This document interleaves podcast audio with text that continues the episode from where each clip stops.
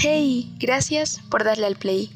Yo soy Yulisa y esto es Apasionadamente. Bienvenidos al episodio de la semana. Para el episodio de hoy, decidí leer uno de los cuentos de Mario Benedetti. Espero te guste. El cuento es La tristeza. Para el bueno de Emiliano, el gran enigma de sus 35 años era la tristeza. En su trayectoria normal, sin sobresaltos, no encontraba motivos para ese estado de ánimo. Aplicado alumno en primaria, buen estudiante en secundaria, título de abogado sin perder ni un examen. Era asesor bancario. Nunca se destacó como mujeriego, pero sus 10 años de relación con una compañera tierna y comprensiva lo dejaban más que conforme.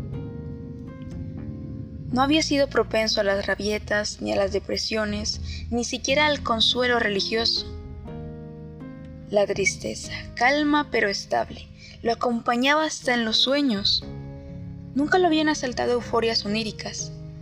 Dormirse o despertarse era reincorporarse a su personal estilo de agrisura. Comprendía que su tristeza era gratuita pero no conseguía superarla. No obstante, un día experimentó una extraña mutación. Todo empezó con un dolor intermitente en el costado, a la altura del páncreas. Y como iba en aumento, él, que nunca iba al médico, decidió consultar a uno que le inspiraba confianza, entre otras cosas porque había sido su compañero de liceo. Después de las salutaciones y los cumplidos del reencuentro, el doctor Suárez lo examinó durante casi una hora. Por fin se recostó en su butaca profesional y Emiliano advirtió que su expresión no era demasiado estimulante. Todavía es prematuro para diagnosticar nada, le dijo. Vamos a practicar todos los exámenes y pruebas necesarios, pero desde ya me atrevo a anunciarte que puede ser algo serio bastante serio. ¿Serio como qué? Preguntó Emiliano. Voy a serte franco.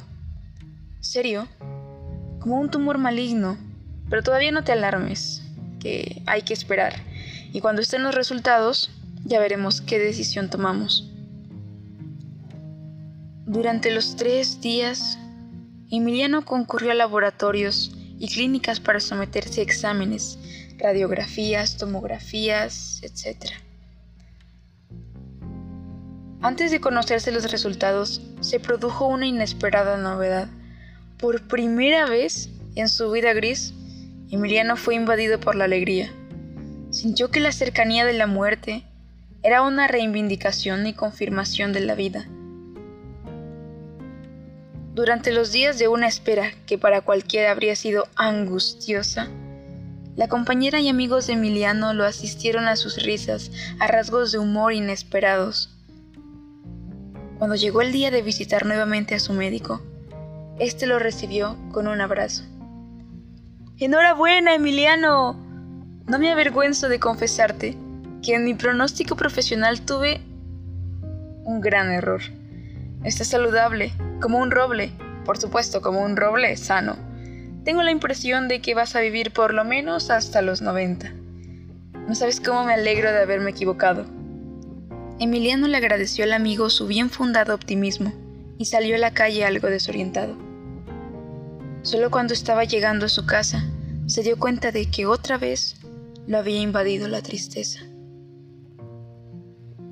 Hasta aquí el episodio de la semana. Te mando un abrazo y hasta la próxima.